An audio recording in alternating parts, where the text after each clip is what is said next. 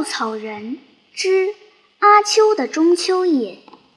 我们穿衣服绸的比较布的好看的多，所以爱体面的父亲总欢喜穿绸的袍子，爱装饰的子子们总欢喜穿绸的衣裙。就是我们小朋友也欢喜有一身新的绸衣裳。可是我们能够明白绸是从哪里来的吗？曾有一位不太聪明的小朋友回答：“绸是从鸡上面拿下来的。”再有一位小朋友也来回答这句问话，他说：“绸是绸缎铺子里产生的。”大家笑得更厉害了，连嘴都合不拢来。其实这并不是一件很难懂的事。如其我们养过那柔白可爱的蚕儿，一定明白它怎样的吐出丝来。如其我们看见过缫丝的工作，一定明白颗颗的茧子怎样缫成束束的丝；如其我们参观过织织的事情，一定明白束束的丝怎样捣成极软极熟，怎样的结成细长的丝条，以及棱织，怎样的装配上机织成皮匹的绸。于是，绸从哪里来这个问题就不难回答了。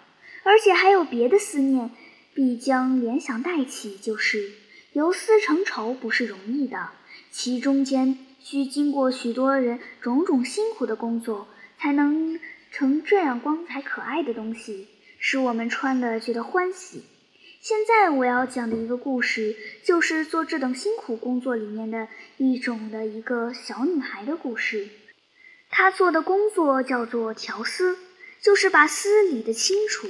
遇到断处，把它们接起来，这样梭织时就便当了。调好的丝绕在一个竹制的皱头上，调丝的人的右手不停地抽着，皱头一瞬旋转，丝就很平匀地绕上去了。这个小女孩叫阿秋，十岁年纪，她做这工作是承受她母亲的技能。调的丝是从机织的厂家去领来的。工资用数数来计算，他们母女两两个整天工作，至多不过得到三十枚铜元。大约从七八岁的时候起，他就担任了新的职务，取丝、送轴头都由他去了。每天天刚亮时，巢里的小鸟正贴着他们的母亲，阿秋却被母亲从睡梦中拖出来了，一时张不开眼睛，只用手指左右磨着。母亲焦躁地说：“快去吧，迟一点就要取不到了。”阿秋如罪人一般，两脚伏伏地走出门去。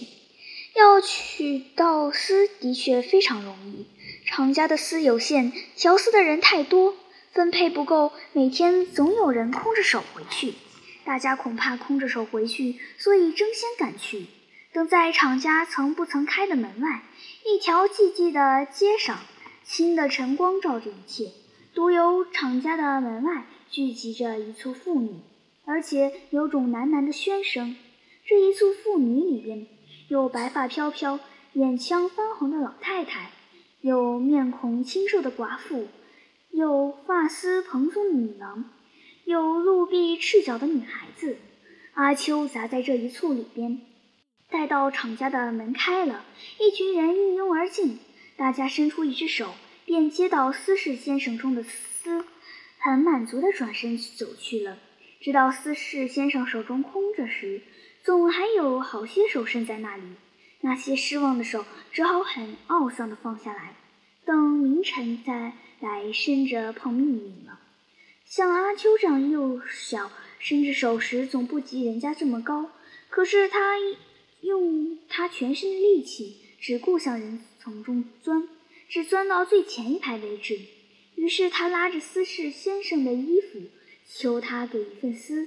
丝拿到了，他便转身钻出去。但是他也有钻不进去的时候。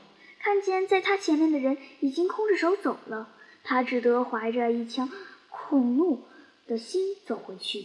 因为他的母亲最恨的是空手回去，所以责罚起来很严重，不仅是重重的一顿打。还要不给两碗薄粥的早餐。凡是取得到丝的日子，他便坐在那里整天调丝。白日过去了，还要做夜工。母亲除了料理一切家务外，也与他做同样的工作。可是阿秋的技能总不能长进，常常是母亲发起怒来，举起手便打。调得慢是一，调得不均匀是二。而最不好的是糟蹋太多。丝接起来时，把两个头打了个结，需要把鱼多的头咬去。若是每个结的鱼头都很长，那就是全轴头的丝也就减轻分量，厂家就要有许多话说了。如果不是罚去几次取丝的权利，便是按照短少的丝的分量赔钱。这怎么能叫母亲不要恨呢？对于这一点，母亲曾经骂过好多次，打过好多次了，然而没有效果。阿秋打起结来，总是要咬去很长的一段鱼头。母亲气急了，便想新的方法来责罚他。他捡起阿秋所调的丝，待它干了，就绕在阿秋的几个指头上，更引个火把把丝烧着，愤愤地说：“你这指头不肯当心，现在叫指头吃点痛，以后好当心一些。”这个新方法也就成了以后的老法子了。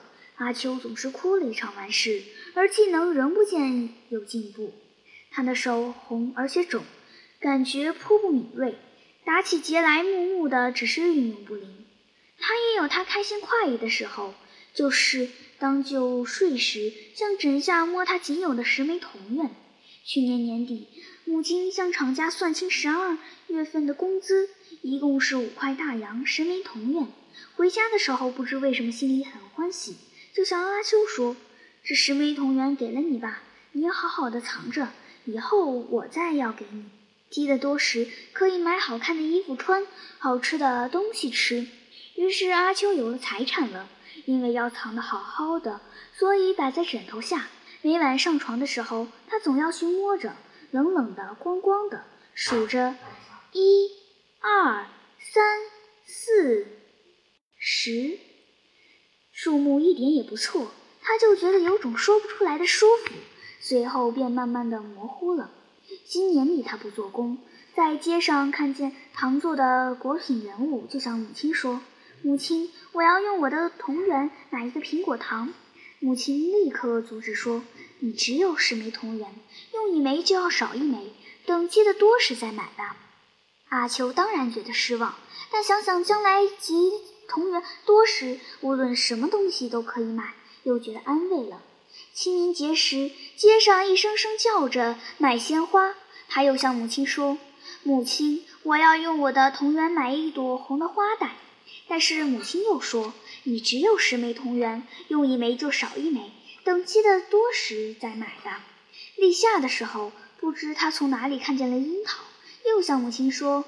母亲，我要用我的铜元买一些可爱的樱桃，但是母亲又说等积得多时再买的话来阻止他。他想买端午节的绒老虎，想买夏天的白莲花，想买新秋出来的红铃儿，都曾向母亲请求过，但是都被阻止了。他每一回总觉得失望，但随后想着之后的一天总可以样样买到，便也不觉得什么了。而且摸着枕头底下的铜元不曾减少，而且又有加多的希望，更见得有种甜蜜。今天到了中秋节了，昨天多取的一些丝，直到今天的晚上还得工作。这几天他看见香铺子里陈列着小香斗同五彩的三角旗，糕饼铺子里陈列着圆圆的月饼，不免又引起了想买的心。母亲照例把他的请求阻止了。他的心仿佛像一潭水一样，风吹过时就起一些波纹，随后便平静下来，没有什么了，只是不思虑地调着他的丝。他坐着调色的地方是在小屋的东角，正对着两尺见方的窗洞。这小屋是他们母女俩的世界，许多事情都在这里做，许多的零杂的东西都摆在这里。此外，只有个很小的厨房罢了。室内零杂的东西既多，就很少有容身的地方。要是打一个转，一定要碰着许多东西。好在他们母女两个不大行动的，尤其是阿秋，坐在那里工作，差不多只有手臂是运动的。这时候月亮已经升得高高的了，象牙色的光辉照着青空，含笑的面孔望着下界，没有一点云，星儿也稀少，不知他们到什么地方玩去了。微风吹动，带着些欢笑的人声，有男的，有女的，有孩子的，有谈笑声，有唱歌声，他们正在欣赏中秋的好月亮呢。阿秋的母亲到厨房里洗碗盏去了，阿秋手里的工作便自然的慢起来。这是久已习惯了的。母亲在旁边时，总不比不在的时候赶紧得多。他听听外面送来的人声，便想起了小屋的五彩的三角旗等等的东西。他想邻家的小孩子的小香斗一定点起来了，又一定有些小孩子卷着三角旗在街上步月。他便从风的窗洞中望那停在青空中的月亮。他觉得今夜的月亮特别好玩，与往日所见的不同，因此只是不转睛地向他看着。说也奇怪，月亮迎他上来了，越来越大，越来越光明，几乎使他张不开眼睛。他不觉得有室内的一切东西，不觉得有一盏闪闪的煤油灯，不觉得有方方的窗洞。只见个越来越近的大而光亮的月亮当着他的视线。原来月亮里的门是长长的开着，从门里望进去，有背着光的许多高树，有雪样白的许多兔子，有矮矮簇簇的许多粉白的花。阿秋看得心动，不自觉地便跨进门去。他想走到高树底下去看那些兔子，只是不停地走，觉得脚下十分松爽。似乎身体轻得多了。他走到树下仰看时，觉得自己小极了，差不多像一个蚂蚁。树上的叶子很好看，像一簇簇的银针。许多兔子不知哪里去了，却见树背后有些声音唤着他：“阿秋，阿秋！”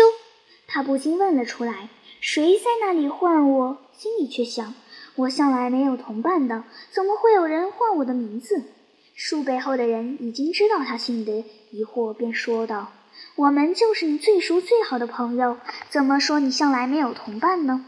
说着，五六个小女孩从树后跑了出来，都穿着极薄极软的白衣裳，上面缀着星一般的无数发亮的东西。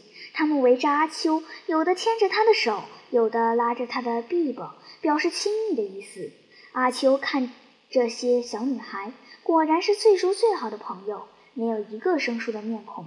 他的红且肿的两手被两个朋友捏着，觉得极软极腻贴，不是平日那样木木的。春燕一看，原来自己的手白而且嫩，正与朋友们的手一模一样。他看着朋友们的衣裳，不禁有点羡慕，心里想：假如他也有这种衣裳穿，岂不大快活呢？微风吹过，飘起了他的裙服，白的、薄的、软的，缀着发亮的东西，不是与朋友们穿的一个样子吗？于是他想，怎么会穿着这种衣裳呢？接着又想，自己确实有一层衣裳，就是自己调的丝织成的，而缀在上面的是天上最亮的许多星星，所以在朋友中间，他的衣裳特别发亮。朋友们欢迎他，唱着歌儿叫他快乐。他听着歌儿，优美极了，又忍熟极了，句句意思都能听得明白。末了，他也唱歌给他们听，觉得自己熟悉的歌儿很多，随便唱一两个，便是他们只是拍手叫好。一个披着头发卷发的朋友提议说：“我们不要停留在这里，我们不妨走进树林里去沿路玩耍。”一个梳着两条辫子的接着说。我们要想个游戏做才行，只是走去是没有趣味的。阿秋一想便想出来了，他说：“我们可做采果的游戏，大家走进树林去，看见果子就采，谁采的果子最多又最好，便算是赢。”好，好，大家拍手赞成，便一起翩翩地跑进树林。这个树林里真有趣，仿佛一家水果铺子。不过果子不是陈列在桶里瓶里的，而是附在枝头叶底的。阿秋同他的朋友一跑进去，便沿路采摘。他们的眼睛被红的颜色、绿的颜色、青的颜色、黄的颜色弄得昏迷了，也不能够再加选择。只把就在手边的采了下来，摆在衣兜里就是了。直到大家的衣兜重的几乎要穿时，他们才停止采摘，围坐在草地上比赛所得的果子。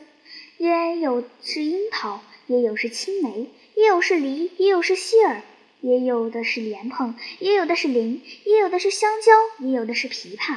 而阿秋却采得一大堆苹果，每个有饭碗这样大，绿处如碧玉，红处如朝霞，万分可爱。评判的结果，大家庆祝地说：“阿秋得了优胜了。”我们大家把自己所采的最好的果子送与他，作为贺礼。说着，许多的果子来加入苹果的堆，使阿秋乐得不知怎样才是。后来，他把自己所得的大苹果打赠他们，每人三个。他们开始吃果子了。阿秋先吃自己的苹果，觉得味极了。这苹果甜得如同糖一样，更吃其他果子也都甜得如同糖一样。不知怎么的，什么东西总是入口而化，既没有皮也没有核。我们要讲故事了。一个衣袖最短的忽然说：“梳两条辫子的抢着说，让我先讲。从前有一个老太太，很是小气，量米的事情总是她自己做的。买米进来的时候，她嫌那只斗太小了，咕噜着说：‘你为什么这么小？’带两米去烧饭的时候，他又嫌那只斗太大了，又咕噜地说：‘你为什么这样大？’那只斗被他咕噜的生气了，一跑跑了开来。后来他又要两米。”烧饭去了，拿那只斗却已经变成了一个很小的香斗。他欢喜极了，说：“这才懂事呢。”便拿起小香斗来量米，不知道小香斗承不起重量，一会儿便碎坏了。我们要变戏法。那衣袖最短的小女孩又这样提议。不知怎样，她手里早已拿着一个小香斗。她又说：“我要点着这个小香斗，请各位看它的烟，会有种种好看的东西现出来。”阿秋瞪着眼睛向他看，觉得其余几个小朋友也都瞪着眼睛向他看。衣袖最短的小女孩把小香斗点起来了，香烟浮起，凝集不散。起初，成功一朵白莲花轻轻摇动，才开得一两瓣呢。于是大家拍手赞美，共说这十分有趣。衣袖最短的小女孩轻轻吹了一口气，白莲花不见了。香烟重又凝集起来，现在成为一个小花园。中间的山石有溪塘，有树木，有亭馆，更有促成许多的游人。大家看得满意极了，反而连拍手也想不起来了。第三次凝集的烟却成为一只仙鹤，鲜红的额顶，雪白的羽毛，乌黑的尾巴，很是可爱。它先翘起了一足站着。慢慢地向寺里观看，后来铺开翅膀飞起来了，飞得很高很快。阿秋觉得自己同几个小朋友也跟着它飞，两条手臂就是两个翅膀，飞起时非常便当，也是很高又很快。那仙鹤飞了一会儿，便歇在一家人家的窗沿上。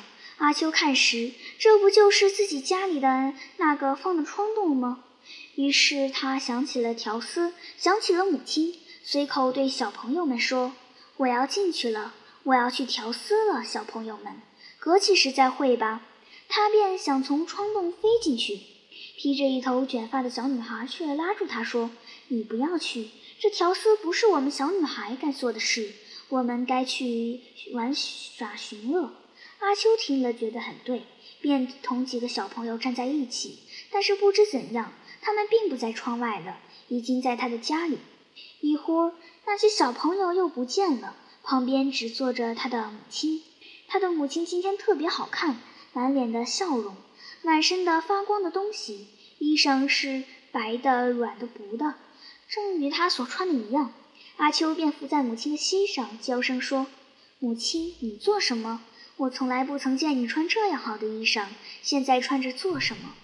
母亲笑说。：“你不是也穿着好衣裳吗？你做什么？”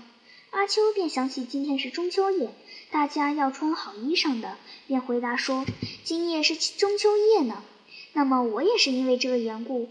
你看你这身衣裳这样好看，这样的衬衫，你心里觉得怎样？